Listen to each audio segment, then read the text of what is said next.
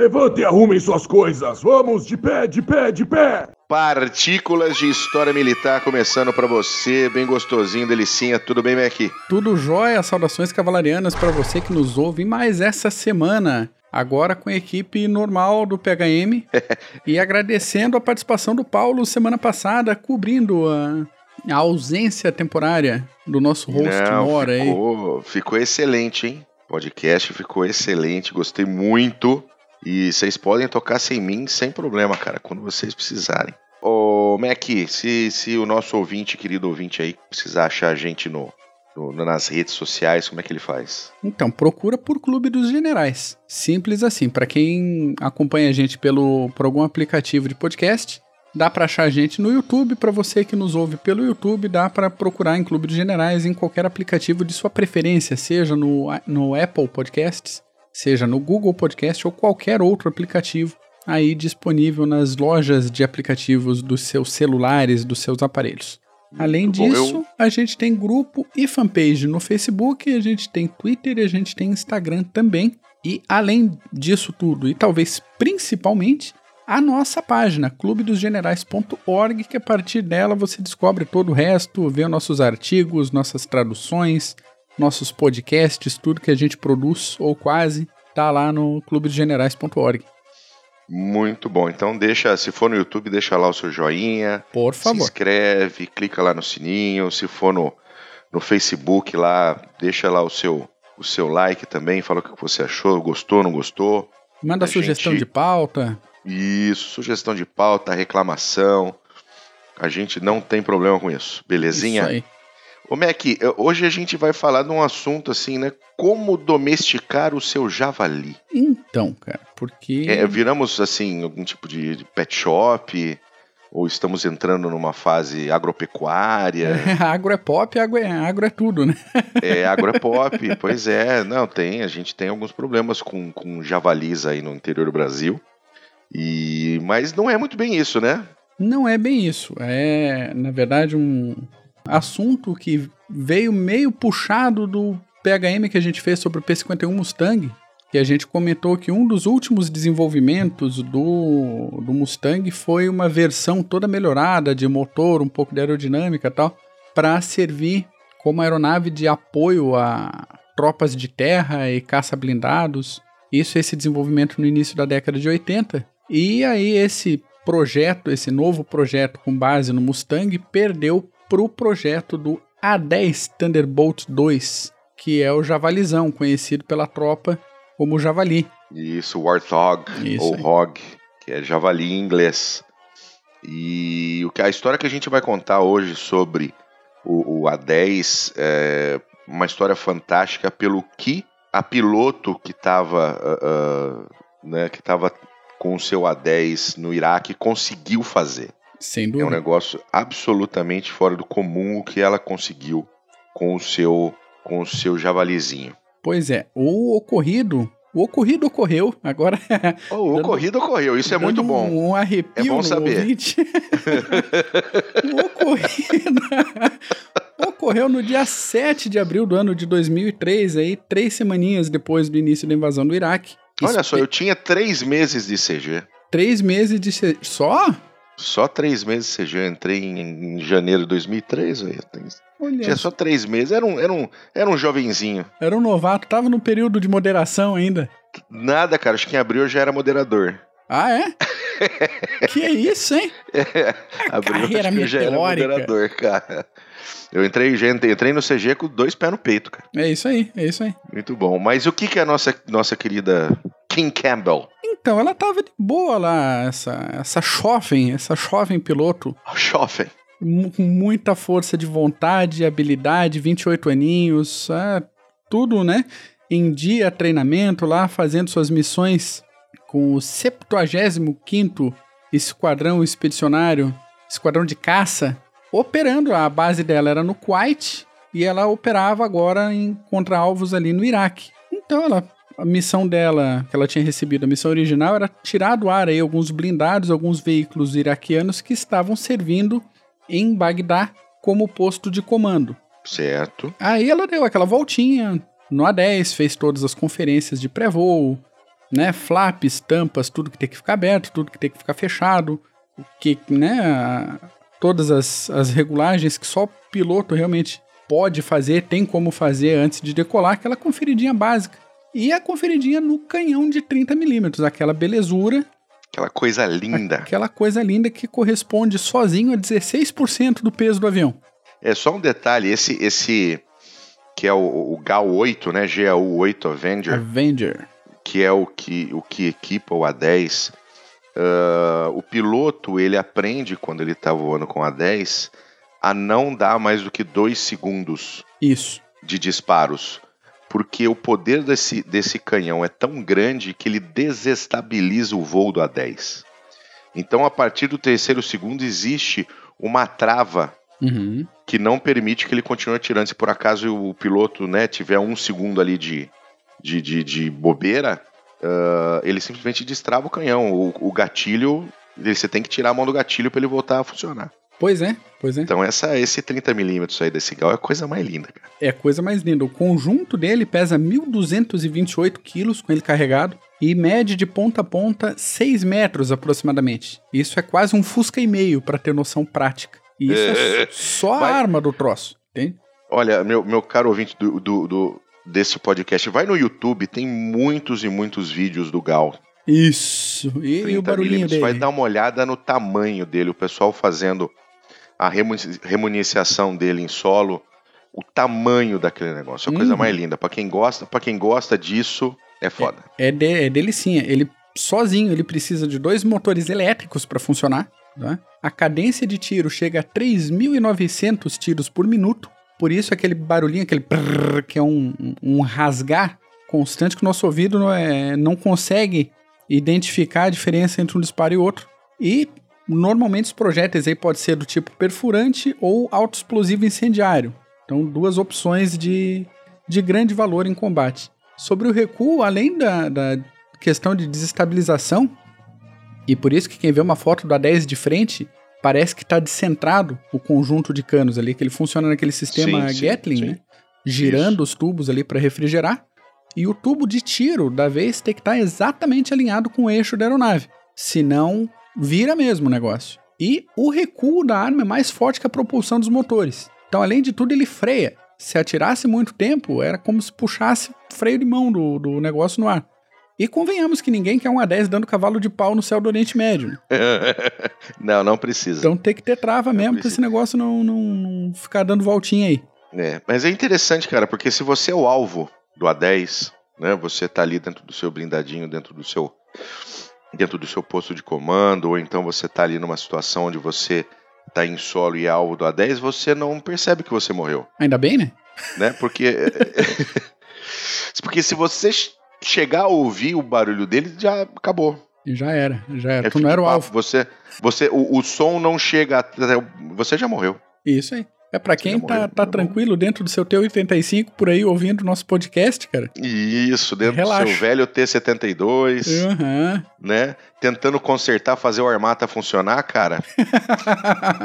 Dando partida na manivela do Armata. Dando partida na manivela do Armata cara. lá, que nem um Ford 29, cara, não vai, não vai rolar, não. não. Vai, rolar. Vai, vai, morrer. É isso aí. Vai morrer. Mas vamos voltar pra Quinquento, cara, que a gente voou, feito um A10 aí. Isso. No, ela decolou para tirar do ar esses veículos aí no meio do voo, pro objetivo dela, uma chamada, chegou uma chamadinha para suporte de tropas em solo. Acontece o quê? A terceira divisão de infantaria estava tentando capturar uma ponte ao norte de Bagdá, aquele esquema de, de garantir ligações para as tropas aliadas e ao mesmo tempo fazer corte de linha de suprimentos do pessoal do Iraque e tal. E o pessoal andou demais e foi cercado. Teve uma, um, uma batida no microfone, teve um, um, uma situação que eles foram cercados e precisaram pedir ajuda. Ninguém mandou deixar a infantaria sem supervisão de adultos em campo de batalha, então precisaram chamar babá com a 10 lá pro resgate. certo? Você é muito malvado, cavalariano. Imagina. Feito, montado o zaralho do capiroto no, no solo, a Kim Campbell teve que fazer identificação visual ali de quem deveria levar tiro, quem não deveria e sentou o dedo, abriu fogo com, com a, o Avenger dela e com os foguetes que estavam debaixo das asas, que era para eliminar aqueles veículos e foi eliminar gente a pé mesmo. assim como acontece com a cavalaria, né, com os blindados, quando um, um A10 chega perto do campo de batalha, ele tem um poder de destruição muito forte, mas ele também automaticamente vira alvo prioritário.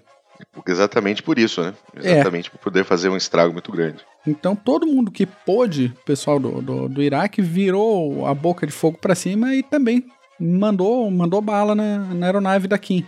E aí que a cauda da aeronave ela foi atingida por um, um míssil, um foguete, terra-ar e por algumas rajadas de metralhadora. Um estabilizador vertical foi atingido. Lembrando que o A10 ele tem aquele, aquele conjunto de estabilizador horizontal bem grande e dois verticais. Né? Um desses estabilizadores foi atingido, o estabilizador horizontal foi atingido, um dos motores foi para o pau e a fuselagem da cauda quase foi arrancada. A sorte do dia é a conhecida teoria do papel higiênico. Teoria do papel higiênico, acontece. Isso. O papel higiênico é o seguinte, ele tem aquele, aquele lugar do picote. E ele rasga em tudo que é lugar, menos onde tem o picote. É. Então, quando houve a rajada que pegou toda a, a, a cauda ali do A10, ali ficou né, pela teoria do papel higiênico, ficou fortalecida, a cauda ficou grudada no avião, sem problema. Entendi, entendi, entendi. Boa. E junto com esse picote todo, foi pro vinagre o sistema de pilotagem dela, que é um sistema hidráulico. Então. Sistema, ou seja, ela simplesmente deixou de ter comando da aeronave. Isso aí. Ou seja, a aeronave falou assim: é minha vez de, de voar. Deu. É, I believe I can fly. I believe I can touch the sky. E tava nessa situação. que é boa interpretação isso. Gostou, cara? Gostou? Gostei, eu tenho gostei. treinado, eu tenho treinado. Para situar um pouco o ouvinte de novo aí, mais alguns detalhes. A parte interna do cockpit é chamada normalmente de banheira, porque ele é, tem basicamente esse formato. E ele tem 600, essa banheira tem 600 quilos de blindagem de titânio que pode resistir normalmente a projéteis perfurantes de até, de até 23 milímetros. Tá? Isso para proteger os principais sistemas de pilotagem e o piloto propriamente dito. Os vidros do cockpit são resistentes a armas leves, então a gente está falando aí de fuzis de metralhadora 762. O sistema de pilotagem de um negócio desse, como é de se esperar, é hidráulico. Mas se o sistema for atingido e inutilizado como foi, existe outro sistema hidráulico todinho separadinho, como redundância, ao alcance de um botãozinho do, do piloto. Aí que os dois sistemas hidráulicos da King Campbell foram atingidos e o A10 ficou piradaço, nariz para baixo, girando para esquerda, cantando como bem interpretado por ti agora. Mais um momento sorte do dia. Existe um terceiro sistema, uma segunda redundância, de comando manual, comando por cabos. Assim como eram os, os, os velhos biplanos. Isso aí, isso aí. Os velhos biplanos e mesmo os, os caças de, de segunda geração, uhum. né? P-51, P-47, Spitfire, é tudo cabo. É, é, exatamente. É, é, tudo cabo. Então, é como era, como é o, o, como era o velho Fusca, né? Então. Fusca Brasília era tudo cabo, né? Acelerador era cabo. É. Né? É. Freio de mão era cabo, tudo cabo. Vira e mexe, estourava um, tinha que parar, levantar o carro com, com o macaco, trocar o cabinho do acelerador. Que inferno era trocar aquele cabo do acelerador do Fusca. Mas, Mas o, é, imp é... o, impressionante é, é, é que essa, essa segunda redundância fazia parte do projeto do A10. Sim, sim. Né? Ela fazia parte do projeto do A10. Eu, não, eu acho, não sei se existe outra aeronave que tenha uma redundância por cabos, Uh, podemos até pesquisar depois, se o ouvinte souber, puder nos informar. Manda uma mensagem mas, assim, pra gente aí. Uhum. Manda uma mensagem, mas assim, é muito incomum você ter essa segunda redundância por cabos, né? E foi o que salvou a vida da Kim. Foi o que salvou, exatamente. E daí puxou, né? Dois pés do painel, puxa o comando por cabo para aguentar um bicho daquele. Primeiro Nossa, que tava sim. girando, caindo a 600 km por hora. Ela tem que ter uma, uma certa frieza para conseguir pensar em jo jogar redundância no cabo e trazer no MOOC. Aí ela saiu da área de combate e a opção era tentar chegar na base ou ejetar. Ela conseguiu controlar, né? Ela conseguiu parar a espiral, parar a descendente. Isso. Controlar a aeronave, virar e voltar para a base. Exatamente. É. E daí, problema. Ah, somente em duas oportunidades anteriores, alguém tinha tentado pousar um A-10 em comando totalmente mecânico. Na primeira vez, o piloto e a aeronave viraram um pedacinho, viraram destroços, não funcionou a aterrissagem, ou funcionou com excesso de velocidade impacto no chão. E na segunda vez, quebrou toda a aeronave, mas o piloto foi resgatado no meio do incêndio lá e ok, só se perde a, a máquina. E a Kim, não bastasse tudo que ela já tinha feito naquele dia, fez uma aterrissagem perfeita, o avião em um pedaço só, ela também. E no dia seguinte partiu por uma nova missão, porque a guerra, no fim das contas, não pode parar, não é mesmo? Não, isso é um feito absolutamente impressionante. Aham, aham. Se você tem qualquer, qualquer noção sobre como funciona uma- um avião, como funciona uma aeronave dessas, é, é um feito absolutamente fora do comum. Ela mostrou uma pilotagem, uma técnica impressionantes e uma frieza, sem dúvida. não é? E foi condecorada com a Distinguished Flying Cross. Obrigado pela pronúncia da, da condecoração. Ah, de nada, de nada. Distinguished Flying Cross. Isso, redundância. É, que a- Adoro isso. que é a Cruz de Distinção em Voo, que é uma das principais condecorações que um piloto pode receber.